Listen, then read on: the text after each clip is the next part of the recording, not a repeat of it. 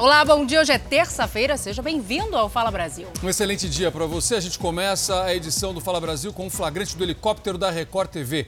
Imagens da Feirinha da Madrugada em São Paulo. Comandante Juan Hamilton, aglomeração? Não, quase nada, né, meu amigo? Bom dia. Olha, Zucatelli, bom dia a você, bom dia Salso, bom dia a todos. Exatamente isso. Aliás, você vê que os pedestres estão brigando espaço aí com os motoristas. Fica muito difícil trafegar aqui nessa região. Realmente muita gente na rua. Você vê que não há espaço nem na calçada, nem na rua. Infelizmente, essa é a situação de várias ruas aqui do Brás, na conhecida né, Feirinha da Madrugada. Inclusive, a madrugada foi bem movimentada na região. Veja a reportagem. A madrugada foi assim: filas e mais filas de ônibus. Era veículo que não acabava mais. Com seus carrinhos em mãos, os compradores que vêm de todo o Brasil se preparavam para garantir os presentes da família. Situada no centro da capital paulista, a Feirinha da Madrugada é um dos maiores centros comerciais da América Latina. O local é popular por vender diversos produtos com preços mais em conta, da noite até o começo da manhã. E com a chegada das festas de fim de ano, o movimento é cada vez maior. Com o amanhecer do dia, o fim da feirinha da madrugada, a situação não muda aqui no Brás, pelo contrário, aumenta. Dá só uma olhada na quantidade de gente. Muito medo. Mas aí tem que, tem que se virar. Sim. A senhora veio mesmo por necessidade. De máscara, tudo com álcool gel na bolsa e tudo. E aí veio fazer compra de Natal. Isso. Com um pouco de medo, ou às vezes nem tanto, mas as pessoas seguem indo até o Brás. De acordo com a Prefeitura de São Paulo, diariamente equipes de fiscalização circulam pelos comércios para conscientizar os frequentadores sobre a prevenção do coronavírus tem como fiscalizar essa quantidade de pessoas, né, Zucatelli? Não tem Eu penso dessa forma. Não tem como Mesmo que fazer. você vai colocar quantos fiscais num local ali. Tem que ter regra, essa regra tem que ser cumprida. O fato é o seguinte: não está acontecendo nenhum tipo de isolamento, muito pelo contrário ali. Parece que as pessoas estão desesperadas, né? Em busca de presentes, em busca de mercadorias para vender é, nas suas lojas, em outros estados, a gente pessoas entende, que vendem né, outros estados. É, exatamente. Porque as pessoas precisam de dinheiro para fechar Sim. um ano que foi difícil. Mas a, mas a situação é grave e preocupa. Tem até congestionamento, como a gente consegue ver ali nas imagens. E ó, Paulinho, vocalista da banda Roupa Nova, morreu aos 68 anos no Rio de Janeiro. Notícia triste. Muito triste, Salso. O cantor se recuperava de um transplante por conta de um câncer quando testou positivo para a Covid-19. A notícia foi publicada na página oficial do grupo. As luzes do palco se apagaram. Infelizmente, o nosso querido Paulinho não resistiu. O apresentador Rodrigo Faro cantou uma das canções mais conhecidas do grupo. Meu coração que se foi, sem dizer se voltava depois. E justificou. Cantar um de seus sucessos é a maneira mais bonita e verdadeira que encontrei de lhe homenagear meu querido amigo. Paulo César Santos, o Paulinho, tinha 68 anos. Era cantor e percussionista. Fazia parte da formação original do Roupa Nova, que já ganhou um Grammy e vendeu mais de 20 milhões de álbuns.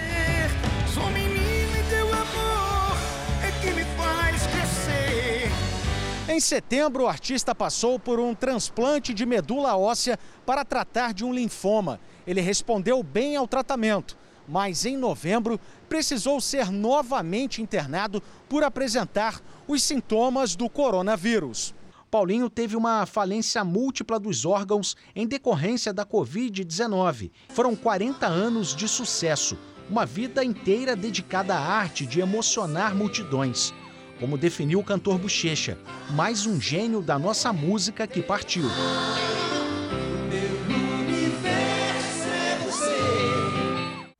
Nossos sentimentos à família, à turma do Roupa Nova, aos amigos e aos fãs. Uma banda muito querida, com uma trajetória fantástica. Sim, nossos sentimentos.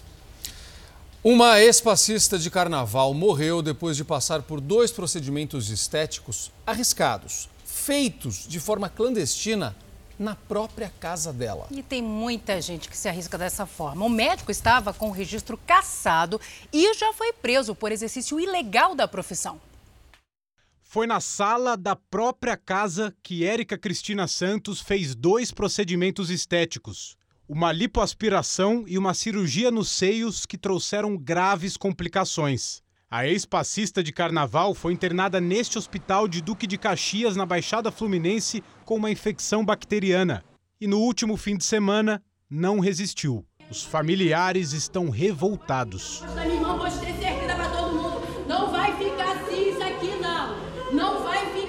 O médico que, segundo a família, fez os procedimentos estéticos na vítima não poderia sequer exercer a profissão.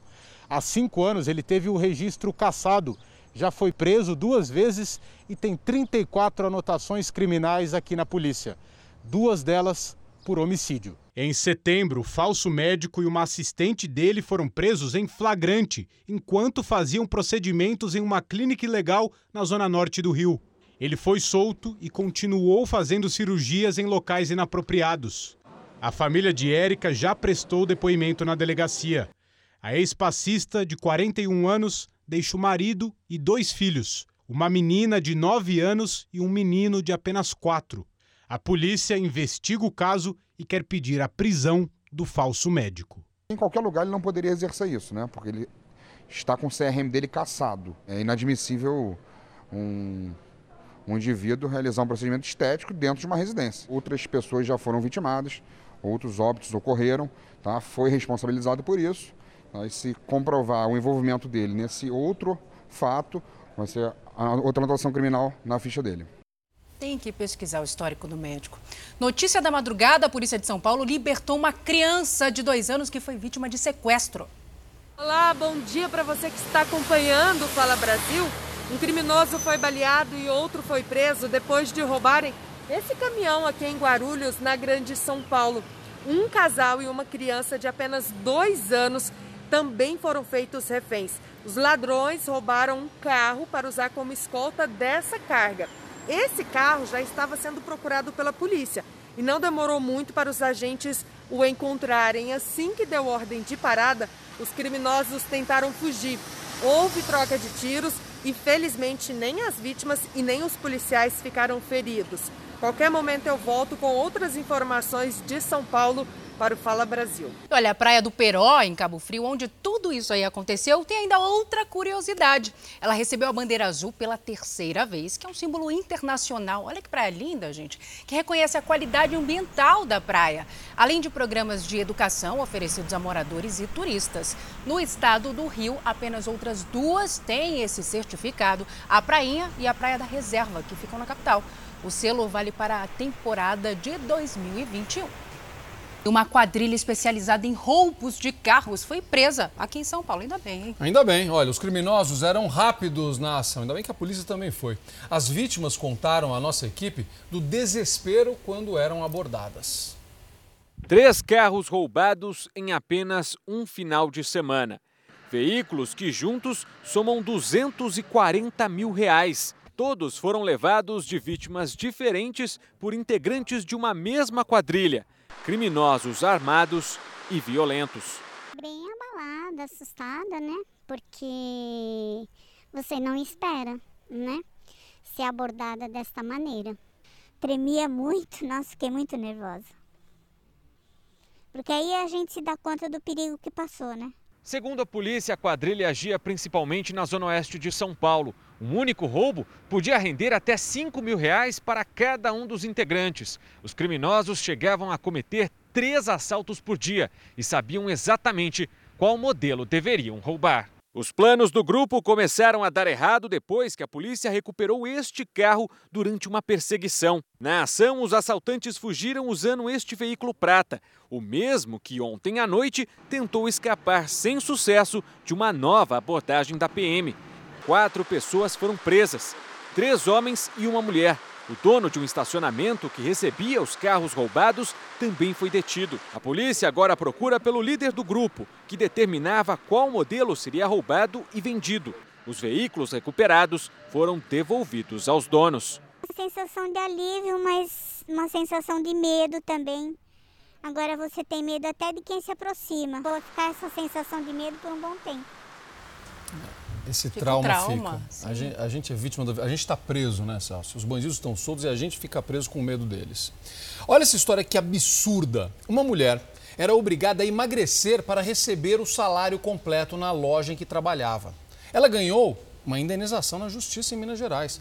E a Maiara Foco quem tem as informações para a gente. Maiara, conta direitinho essa história e quanto ela recebeu. Bom dia. Olá, bom dia Zuca, bom dia Salsi. Ela ganhou 50 mil reais por assédio moral. O caso aconteceu em Muriaé, no interior de Minas Gerais. A funcionária era obrigada pelo chefe a apresentar comprovantes de emagrecimento. Ela tinha que frequentar a academia e levar mensalmente um relatório carimbado pelo local, mostrando a evolução na perda de peso. Durante a audiência, o chefe falou que se preocupava com a saúde da colaboradora e que por isso cobrava que ela emagrecesse. Ele negou que isso era determinante para o salário dela mas os recados deixados por ele e que a vítima guardou e também o depoimento de uma outra funcionária fizeram com que a justiça desse ganho de causa para a mulher. Agora fica aí para ele, então, o aprendizado, né, Salsi? É isso, que sirva de lição. Uma pressão psicológica sem tamanhos que, que ele fazia. Isso. Um horror, né? Obrigada, Mayara, pelas informações. E que sirva de lição para outras pessoas que Sim. acham que estão ajudando dessa forma aí completamente errada. Agora, olha esse caso aqui. Os vereadores de Curitiba votam hoje o projeto de lei que classifica a academia como serviço essencial. Vamos entender esse negócio direito com o Guilherme Rivaroli, que, aliás, frequentador assíduo das da academias academia. de Curitiba, está sempre lá. Qual a justificativa, meu amigo? Bom dia. Ô, Zuca, já fui, rapaz, mas agora não tá dando não, eu tô meio com medo desse negócio da pandemia aí. A justificativa do projeto é o show sedentarismo, tchau sedentarismo, porque ele traria prejuízos à saúde da população e a obesidade é um dos mais graves fatores de risco para a Covid-19, porque pode ocasionar diabetes, por exemplo. O projeto foi aprovado com ampla maioria nesta segunda e vai ser votado em segundo turno na sessão de hoje da Câmara. Se aprovada, a proposta precisa passar pela sanção do prefeito. Lembrando o seguinte, que atualmente Curitiba está em bandeira laranja na pandemia, que permite o funcionamento das academias de segunda a sábado, sem restrição de horário, seguindo os protocolos sanitários. De qualquer forma, vale a orientação dos médicos e especialistas de manter isolamento social, evitar aglomerações e higienizar as mãos e os equipamentos nas academias sempre que possível. No caso das academias, higienizar esses equipamentos é fundamental. Eu estou fazendo exercício em casa, estou tentando, mas eu confesso para você, viu, Sal Sizuka, isso aqui deu um rolo e está dando uma discussão em Curitiba gigantesca. É polêmico, é polêmico. Claro, claro. É polêmico. Na academia, infelizmente, a gente sabe que nem todo mundo usa máscara, né, Rivaroli? Tem que manter a forma? Tem. Tem que cuidar da saúde? Tem. Tá tudo certo, a gente concorda. Só que é um momento complicado, né, meu amigo? Estamos pertinho de acabar. Né? É... Readaptação. Em todos os sentidos, em todos é, os setores. Obrigada pelas informações. E atenção, farmácia de alto custo é assaltada dentro de um hospital na Grande São Paulo e ele, comandante Juan Hamilton, tem as informações pra gente. Comandante. Olha, Salsi, notícia urgente, impressionante. São quatro homens, a informação que nós temos, que eles estavam vestidos de jalecos brancos e com crachás da Fundação. A gente sobrevoou agora o Hospital Mário Covas, que fica em Santo André, no ABC Paulista. Você vê imagens gerais ali, inclusive uma viatura da Polícia Militar ainda no local. A polícia que foi acionada, inclusive, por uma ocorrência de roubo, né? Como nós temos, quatro homens entraram, eles levaram vários remédios da farmácia de alto custo e também roubaram pertences dos do, pessoais dos funcionários deste hospital. Inclusive, logo na sequência, antes da chegada da Polícia Militar, infelizmente o grupo conseguiu fugir e até o momento ninguém foi detido, mas o caso já está registrado no primeiro DP, no primeiro distrito policial daqui de Santo André, no ABC Paulista. Salce Zucatelli. É bonito, né? É muito bonito. A polícia procura por sete pessoas envolvidas no esquema de golpe do auxílio emergencial. Isso é um absurdo, né? Numa situação tão difícil das pessoas. Os prejuízos podem passar de um milhão de reais. Uma denúncia levou os militares a uma casa de luxo na região metropolitana de Belo Horizonte. Quando os militares chegaram ao imóvel, apenas um homem estava no local. Ele permitiu a entrada dos policiais. E foi aí que eles encontraram computadores máquinas de cartão, celulares, centenas de chips para telefones e até cédulas para a fabricação de carteira de habilitação falsas. Uma folha já estava até impressa, a mesma foto de um homem com vários nomes, números e cidades diferentes. Nos cadernos espalhados pela casa, havia ainda a movimentação financeira do grupo. As páginas revelam um esquema organizado. Nomes de supostas vítimas, quais benefícios deveriam ser sacados, a data e os valores falando que indivíduos estariam nessa casa fazendo saques no FGTS, auxílio emergencial, clonando o cartão. Mas como os criminosos conseguiam os dados? A explicação está ao alcance das mãos. Por meio de mensagens no WhatsApp, eles conseguiam tudo o que precisavam para garantir acesso às contas dos beneficiários. Tem anotações que o cidadão terminava o dia encerrando com 5 mil, 6 mil reais por dia. O rapaz de 22 anos que estava na casa foi preso porque estava com estes nove comprimidos de êxtase. Ele negou participação no esquema de fraude. Falou que apenas vigia a residência no período noturno, que não tem conhecimento de nada, tanto que ele franqueou a nossa entrada, que apenas limpa a piscina, está morando de favor, pois aonde ele morava ele estava sendo ameaçado de morte. A casa de alto padrão tinha até escala de trabalho. Cada dia da semana, o integrante do grupo era responsável pelo local. A suspeita é que a quadrilha começou a aplicar os golpes no início da pandemia, assim que o governo federal liberou os saques do auxílio emergencial. E esta pode ser uma das explicações por que muita gente veio até o banco e não conseguiu sacar o dinheiro. Ainda não é possível saber o valor arrecadado pelos criminosos. O prejuízo pode passar de um milhão de reais. Tinha até escala, você É, viu? é o que eu escala dizendo. de trabalho.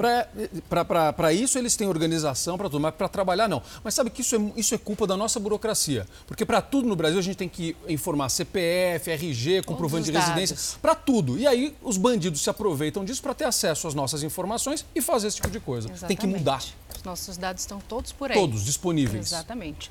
Essa agora é super importante, como falávamos antes. Já um acordo determinou que o INSS não pode ultrapassar o prazo de 90 dias para conceder aposentadorias e pensões. Isso é boa notícia. A ideia é tentar diminuir a fila de espera para os benefícios. São mais de dois anos de olho no sistema do INSS para ver se o pedido de aposentadoria foi aprovado. Seu Odival entregou a papelada na metade de 2018 e até agora nada. É um desacato para a gente, é um desacato para o cidadão, que, que, que infelizmente a gente não tem para onde recorrer. Se estivesse sob a luz do novo acordo mediado pelo Supremo Tribunal Federal, seu Odival deveria ser atendido em 90 dias. Durante 37 anos, ele trabalhou duro e nunca deixou de contribuir com o INSS. Agora, que poderia ficar mais tranquilo com a aposentadoria, tem que fazer render o pequeno negócio que montou. As vendas caíram assim, coisa de 40%. Aí quando Mais chegou. tempo ainda para trabalhar. É, aí chega esse ano aqui, que é, é- esse aqui é 2020 mesmo, né? Porque esse aqui já era, esse aqui acabou com a gente.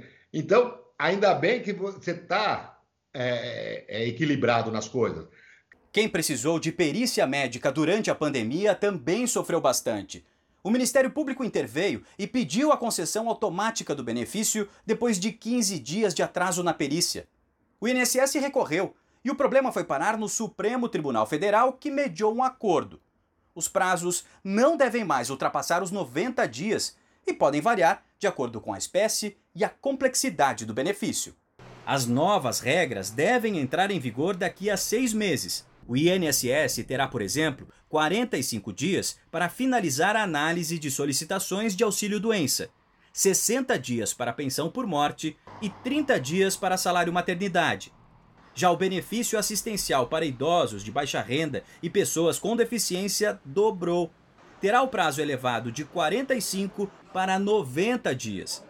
Esse advogado acredita na necessidade de medidas que possam diminuir as filas e os processos que se acumulam por anos. O cumprimento do novo acordo coloca em xeque, mais uma vez, a credibilidade da Previdência. Eu acho muito importante o INSS ser acreditado pela população. E com essa, esse atraso na, no requerimento, muitas decisões administrativas sendo questionadas na justiça, isso não dá uma credibilidade e faz que o brasileiro não contribua ou não acredite no INSS. Agora a gente vai falar da gorda. Uma cadelinha que está fazendo sucesso nas redes sociais depois que ela recebeu um gesto de carinho de policiais militares. É gordo é gorda, né? A gente sempre fala de maneira carinhosa, né? Juliana Pertilli, lá vem história. De novo, da Juliana Pertilli, bom dia para você. Que atitude foi essa? Explica pra gente essa história da gorda.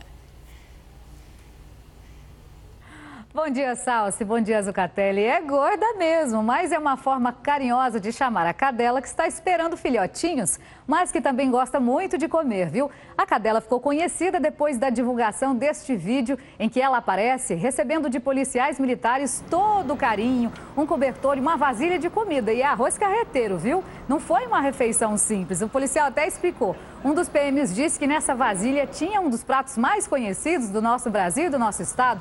Estava chovendo muito em Aparecida de Goiânia no último sábado e os policiais não quiseram que a gorda ficasse desamparada. A cena foi captada pelas câmeras de segurança de um açougue. Dá para perceber que essa cadela simpática se deu muito bem com os policiais. E essa cachorra também é conhecida do dono do açougue, que costuma dar uma carninha para ela.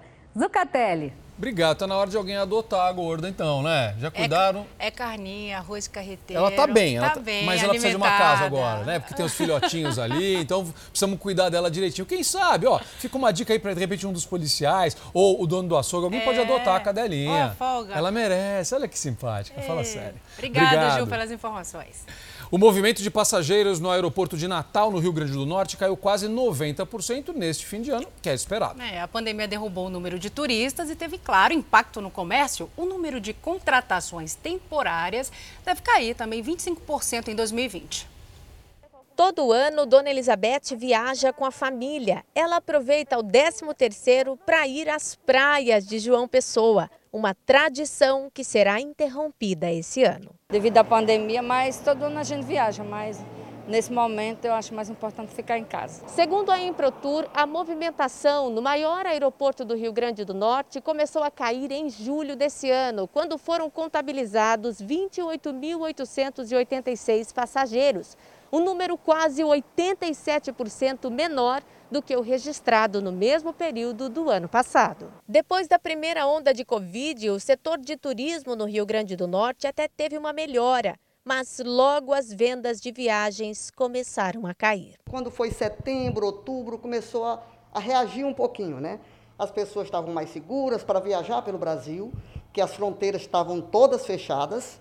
Então as pessoas estavam viajando bastante. Mas a gente começou a sentir no final de novembro já uma queda muito grande, a procura baixa demais, as pessoas chegam, vão atrás de viagens, mas têm medo de viajar. Essa demanda reprimida, todo quem gosta de viajar, vai ser toda em janeiro, fevereiro, quando essa vacina realmente começar. É isso, quando a vacina começar, volta tudo ao normal. No Réveillon do ano que vem a gente viaja, aproveita, vai para o Nordeste brasileiro que é lindo. É isso aí, agora é mais complicado. É isso. Informação importante de São Paulo: os bares e restaurantes podem voltar a vender bebidas alcoólicas depois das 8 da noite. Olá, bom dia. A Justiça de São Paulo derrubou o decreto do governo estadual e autorizou a venda novamente de bebidas alcoólicas em bares e restaurantes após as 8 horas da noite. O desembargador que derrubou o decreto pediu uma justificativa científica para o governo que comprove a relação do aumento de casos da Covid-19 com a venda de bebidas alcoólicas. A qualquer momento eu volto de São Paulo com outras informações no Fala Brasil. Certo, Maria. Obrigada pelas informações. Agora vamos a Salvador, porque a Secretaria de Saúde da Bahia vai divulgar hoje os dados sobre a análise de suspeitas de reinfecção no estado. Vamos conversar com a Jéssica Ismetac sobre isso. Jéssica, querida, bom dia para você. Quantos casos de reinfecção são investigados por aí?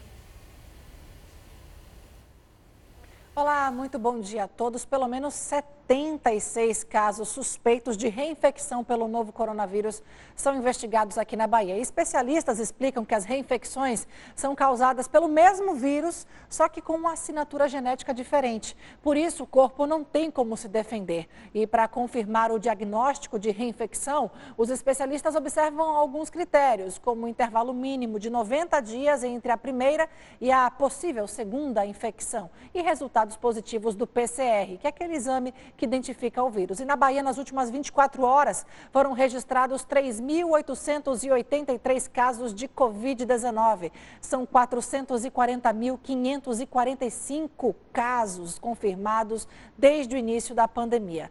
Zucatelli. Obrigado, Jéssica. E ainda neste assunto, Vanderlei Luxemburgo, ex-técnico do Palmeiras, está internado após testar positivo para o coronavírus pela segunda vez. Aos 68 anos de idade, o treinador, que atualmente está sem clube, apresentou sintomas da doença quando estava no Rio de Janeiro com a família e decidiu procurar tratamento em São Paulo. O hospital onde ele está se tratando ainda não divulgou informações sobre o estado de saúde dele.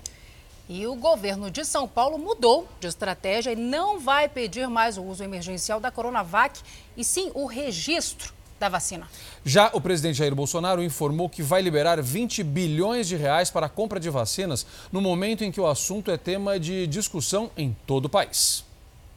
A Ordem dos Advogados do Brasil pediu que o Supremo Tribunal Federal determine que o governo brasileiro compre vacinas internacionais que já foram aprovadas por entidades sanitárias estrangeiras de renome, mesmo que ainda não estejam registradas pela Anvisa. Na noite de ontem, o presidente Jair Bolsonaro disse a apoiadores no Alvorada que vai assinar uma medida provisória para garantir a compra de vacinas.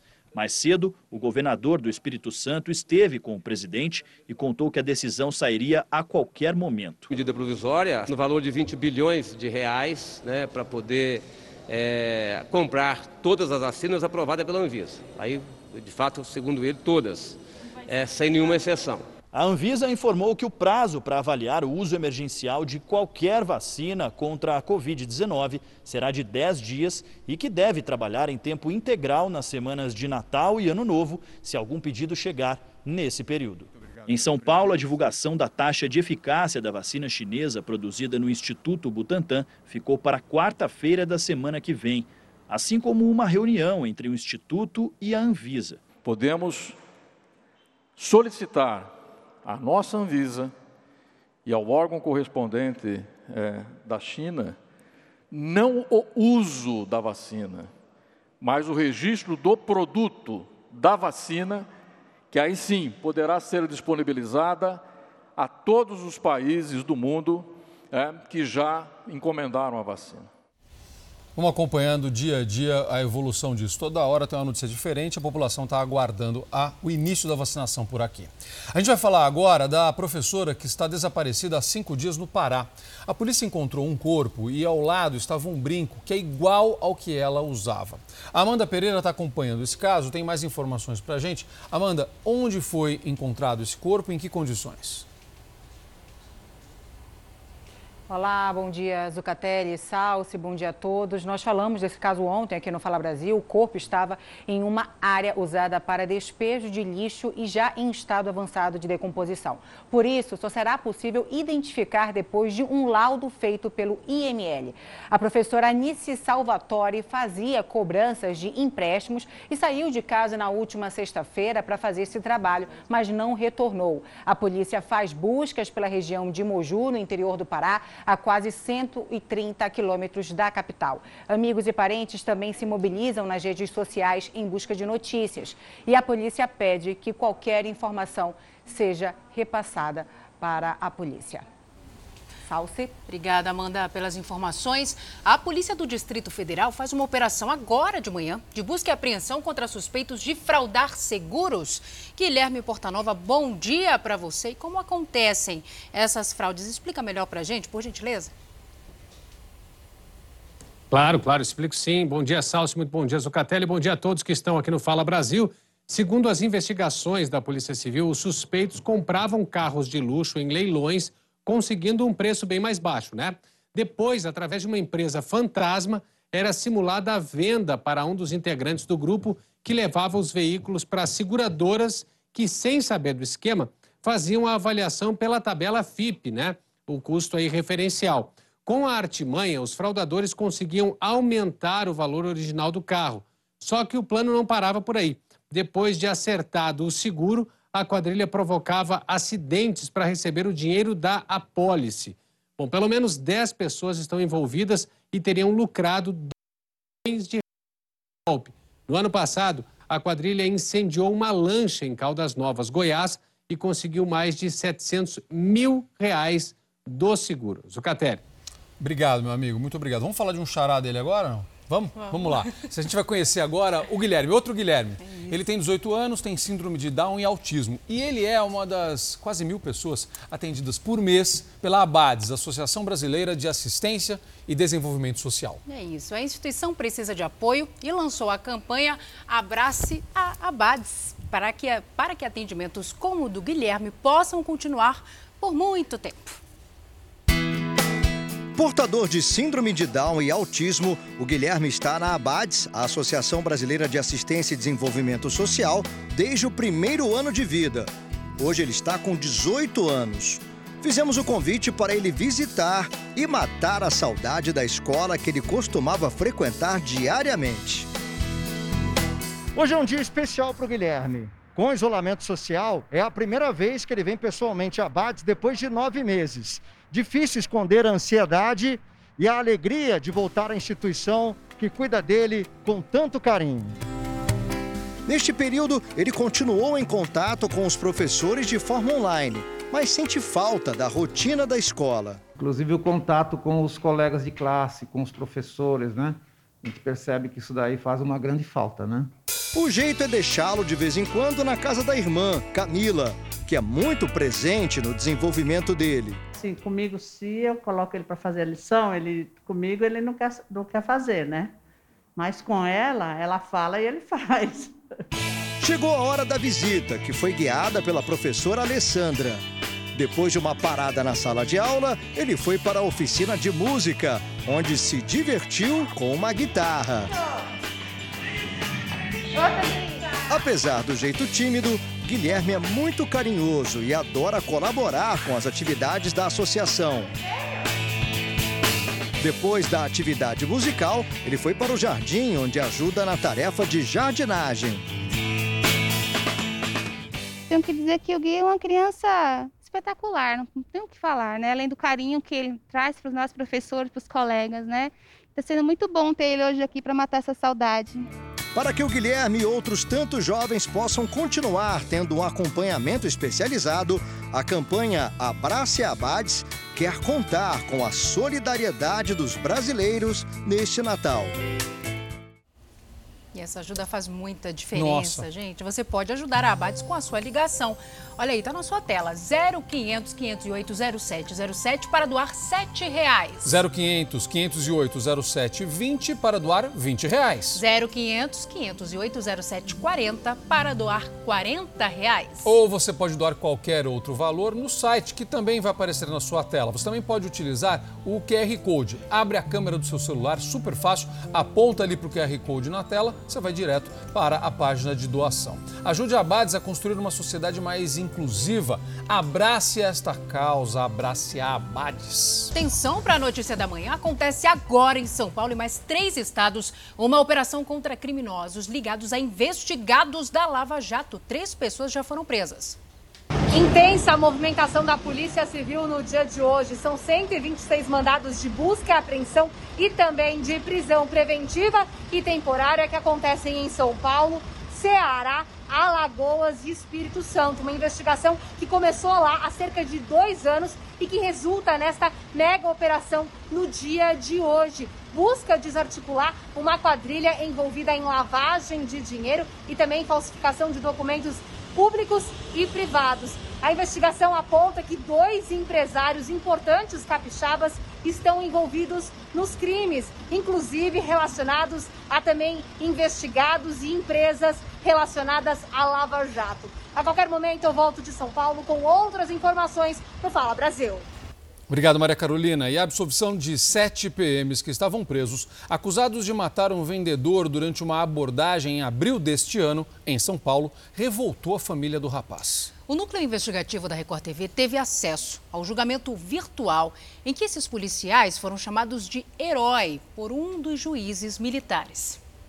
A mãe está indignada com a decisão da Justiça Militar de absolver os sete policiais que teriam executado Davi. Pegaram meu filho, põeram dentro da viatura e levaram ele para uma mata fechada e mataram ele lá. Não pensaram, só quiseram. O pensamento deles era matar o meu filho. Então eu quero que eles sejam punidos no rigor da lei. Eles não podem ficar soltos.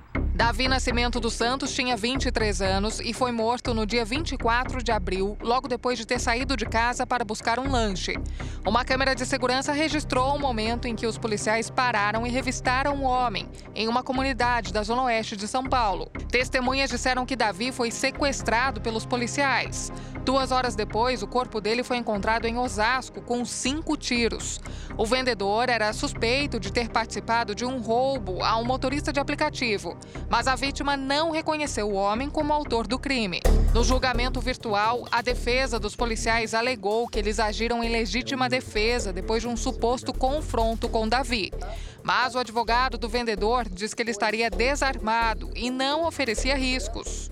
No momento da abordagem inicial do Davi, que foi gravada pelas câmeras da, da vizinhança, o Davi é abordado, levanta a camiseta e, e é, é claramente ali pode-se perceber que o Davi encontrava-se sem arma. Segundo o Ministério Público Militar, os policiais teriam modificado a cena do crime e trocado as roupas de Davi para tentar associá-lo a um criminoso. Então há uma modificação das vestes desse indivíduo para fazer com que é, é, é, elas coincidissem com as vestes de um outro é, meliante, de um outro é, criminoso, que foi é, um daqueles que participou do assalto momentos atrás. Os PMs estavam sendo julgados pelos crimes de falsidade ideológica, fraude processual e formação de grupo para a prática de violência. Os réus eram dois sargentos, dois cabos e três soldados da PM. Eles estavam respondendo presos ao processo mas foram soltos depois da decisão da Justiça Militar que absolveu os agentes por quatro votos a um. O Ministério Público e o advogado da família afirmaram que vão recorrer da decisão. O único juiz a condenar os acusados foi o presidente da sessão. Pena essa para ser cumprida no regime inicialmente fechado. Como estão todos presos, de tal sorte, então, que denego o direito dos acusados de apelar em liberdade. Essa foto, tirada em frente ao 5 Batalhão de Operações Especiais em São Paulo, foi postada para comemorar o resultado do julgamento. Absolvo os réus por não existir prova suficiente para sua condenação. Cidadãos não suportam mais a violência e consideram os nossos valorosos policiais heróis. É o que a gente percebe, então, é uma verdadeira passação de pano, né, corporativista e absolutamente nefasta que, que tem imperado dentro da, da, da corte militar.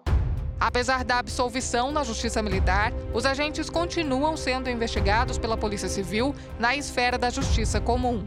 Trabalhador, nunca ninguém viu ele com a arma na mão, nunca roubou nada de ninguém, nunca sequestrou ninguém, nunca fez mal para ninguém. A gente quer justiça. A Organização das Nações Unidas divulgou o Índice de Desenvolvimento Humano, o IDH, feito em 2019. Mesmo com melhoras pontuais, o Brasil caiu cinco posições no ranking geral. Incêndios florestais no Brasil, na Austrália, nos Estados Unidos. Uma temporada recorde de furacões no Oceano Atlântico.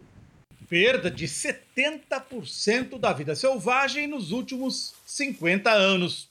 Por tudo isso, o Programa das Nações Unidas para o Desenvolvimento, o PNUD, decidiu criar um novo índice o novo ranking considera as emissões de gás carbônico por habitante e também quanto dos recursos naturais do planeta cada país usa para seu desenvolvimento.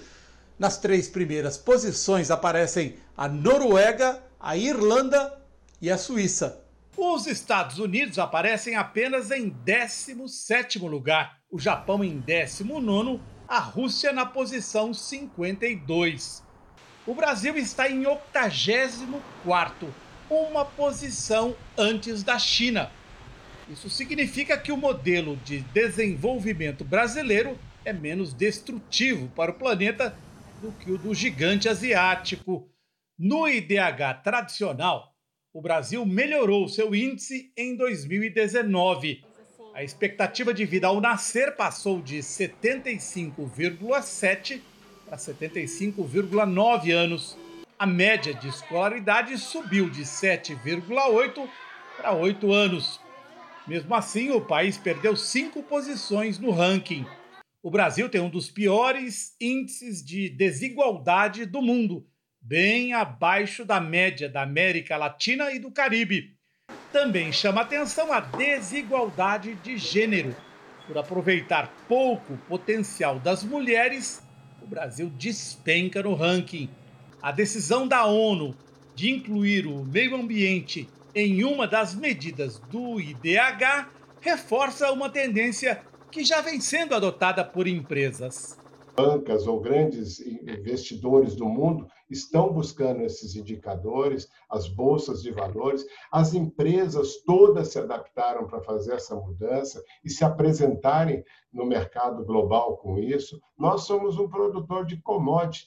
Nós temos que, por exemplo, agregar cada tonelada de soja do Brasil, você vai agregar biodiversidade que tem as áreas de preservação permanente, as matas ciliares, Agora a gente fala de desvio de dinheiro na área da saúde. Um esquema criminoso pode ter desviado mais de 50 milhões de reais dos cofres públicos. Você acompanha imagens ao vivo e o repórter Fábio Peixoto acompanha a ação da Polícia Federal que acontece nesse momento. Fábio, bom dia. Onde é que você está? Fala pra gente, por favor. Exatamente. Bom dia a todos. Nós estamos no Recreio dos Bandeirantes, na zona oeste do Rio de Janeiro, em frente a uma casa de luxo, onde nesse momento acaba de sair com agentes da Polícia Federal o suspeito alvo aqui onde foi cumprido o mandado de prisão, bem nessa casa aqui onde nós estamos. Nós vamos mostrar essa casa de luxo, onde está sendo foi cumprido o mandado de busca e apreensão e um de prisão também. E vale ressaltar que são ao todo dois mandados de prisão e oito de busca e apreensão em diversos pontos do Rio de Janeiro. É, vale ressaltar também que essa é uma investigação de uma organização social que atua em Juiz de Fora, em Minas Gerais e no Rio de Janeiro, que recebeu cerca de 280 milhões de reais em dívidas em troca de pagamento de propina de 13% sobre o valor quitado. Então, a gente acompanha essa operação desde o início da manhã aqui no Rio de Janeiro. A gente estava aguardando a saída justamente desse alvo, mas a gente estava sendo impedido, onde foi chamada a Polícia Militar, mas claro, foi cumprida a liberdade de imprensa. A gente se manteve aqui para mostrar as imagens aqui na Record TV da saída, então, desse alvo que está sendo levado para a sede da Polícia Federal. Zucatelli. Obrigado, Fábio. Fábio volta a qualquer momento com novas informações atualizando este caso. Para novas informações sobre o caso da morte do ex-jogador do São Paulo, Daniel Correa Freitas, a Justiça do Paraná determinou a prisão de Eduardo Henrique Ribeiro da Silva, um dos sete acusados do crime. Eduardo estava em liberdade provisória. Ele vai voltar para a cadeia por ter cometido outro crime durante o tempo em que estava em liberdade. Daniel tinha 24 anos, era jogador de futebol. O corpo dele foi encontrado em outubro de 2018, no meio de um matagal em São José José dos Pinhais, região metropolitana de Curitiba. E hoje completa um mês que um milhão de moradores estão sem água no Rio de Janeiro. É um absurdo isso, mas as contas estão chegando e com valores absurdos. A alegria durou pouco. A água entrou durante a madrugada e a moradora correu para ligar a bomba e tentar encher a caixa. Mas uma hora depois, o fornecimento foi interrompido. Foi aquele susto, fiquei feliz, bom, vou aproveitar, vou jogar, se abrir a torneira, bem pouquinho. A Glaucia está há um mês sem água, o mesmo transtorno que milhares de cariocas estão sofrendo. Para piorar, as contas continuam chegando. A de dezembro foi de 210 reais. já a de janeiro saltou para 2.439 reais. Revoltante, triste. Essas contas que chegam, até hoje, já cansei de ligar para a SEDAI, não chega uma pessoa credenciada da SEDAI para vir ver o meu hidrômetro. Desde novembro, cerca de um milhão de moradores de 30 bairros da capital e de Nilópolis, na Baixada Fluminense, enfrentam o racionamento de água. A previsão de conserto da bomba é 23 de dezembro. Até lá, a rotina segue sofrida. Não tem como pagar R$ 2.400 só de conta de água e algo que não tem. Ônibus clandestinos colocam em risco milhares de pessoas nas estradas brasileiras. O núcleo investigativo da Record TV revelou detalhes do mercado dos transportes ilegais e entrou em uma viagem onde a segurança passa distante de qualquer protocolo. O fluxo de passageiros é grande, um negócio lucrativo. Agora só vai ter fevereiro. Nós acompanhamos o passo a passo das viagens clandestinas, da compra da passagem a um trecho da viagem. Mas é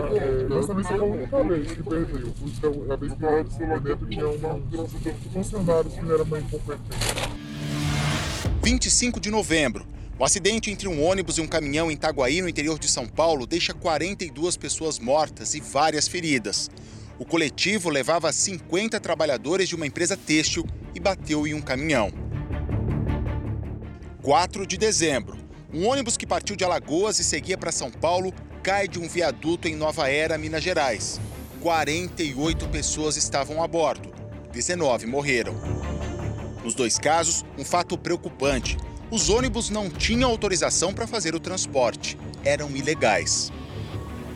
As principais rotas dos ônibus clandestinos são as que ligam São Paulo aos estados do Nordeste. São percursos longos, viagens que demoram dias. A demanda de passageiros é alta.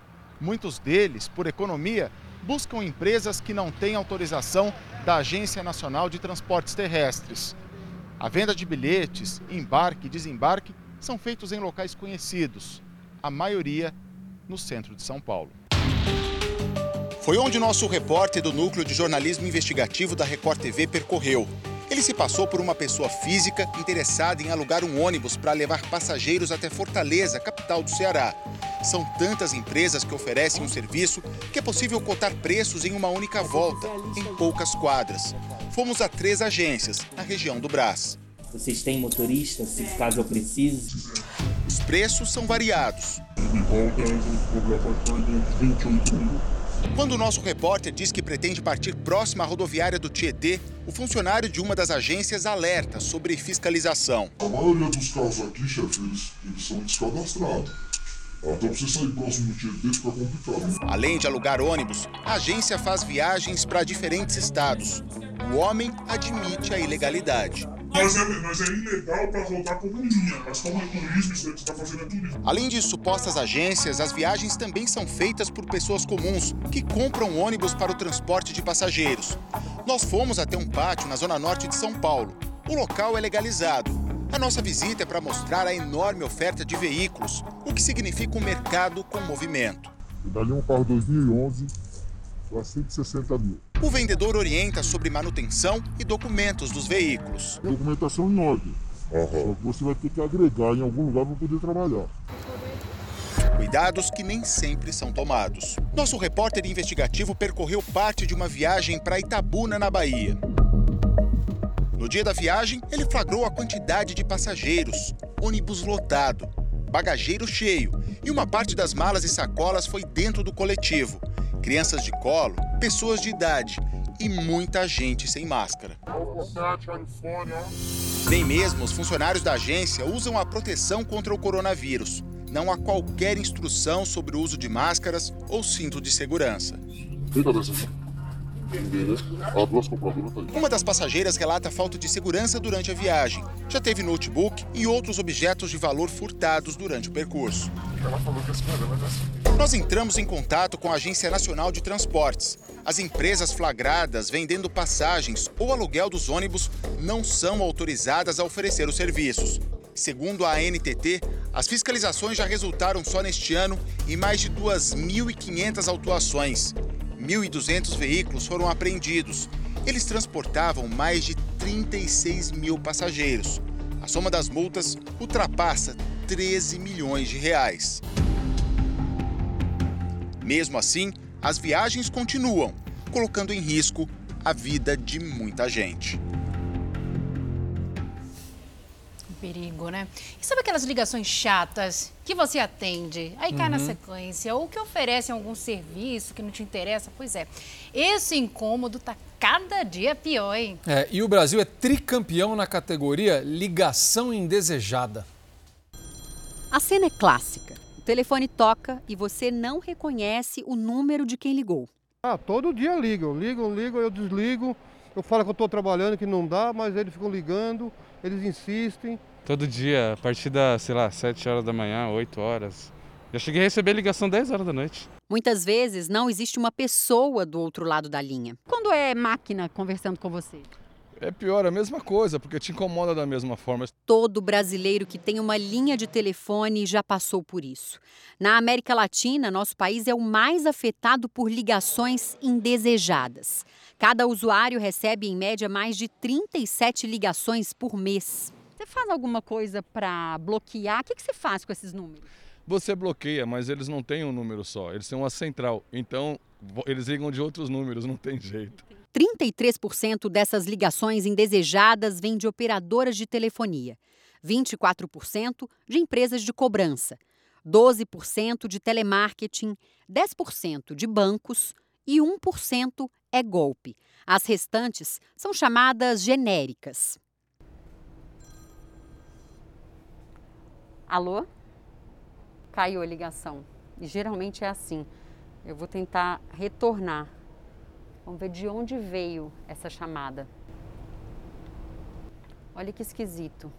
A chamada não se completa. Fica aqui ligando, ligando, ligando. Na verdade, não é um número válido. Esse é o fenômeno típico desse novo mundo em que a sua atenção pode ser roubada a qualquer momento. Alguma empresa que tem o seu cadastro, seu nome, sua renda, seus hábitos de consumo, comercializa esses dados e ele se torna uma ferramenta para alguém tentar vender mais.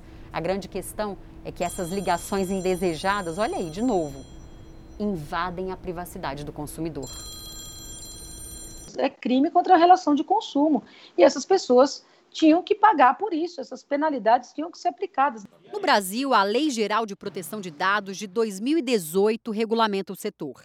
A fiscalização fica a cargo da Autoridade Nacional de Proteção de Dados, um órgão federal que ainda não foi regulamentado. Deveria, de fato, é, haver um empenho maior dos órgãos de, de proteção e dos órgãos competentes que fossem atrás dessas empresas e fizesse valer a norma. Há sete anos, ligações insistentes de cobrança atormentam esta mulher todos os dias. Ela já tentou renegociar a dívida através de um processo judicial, mas não conseguiu.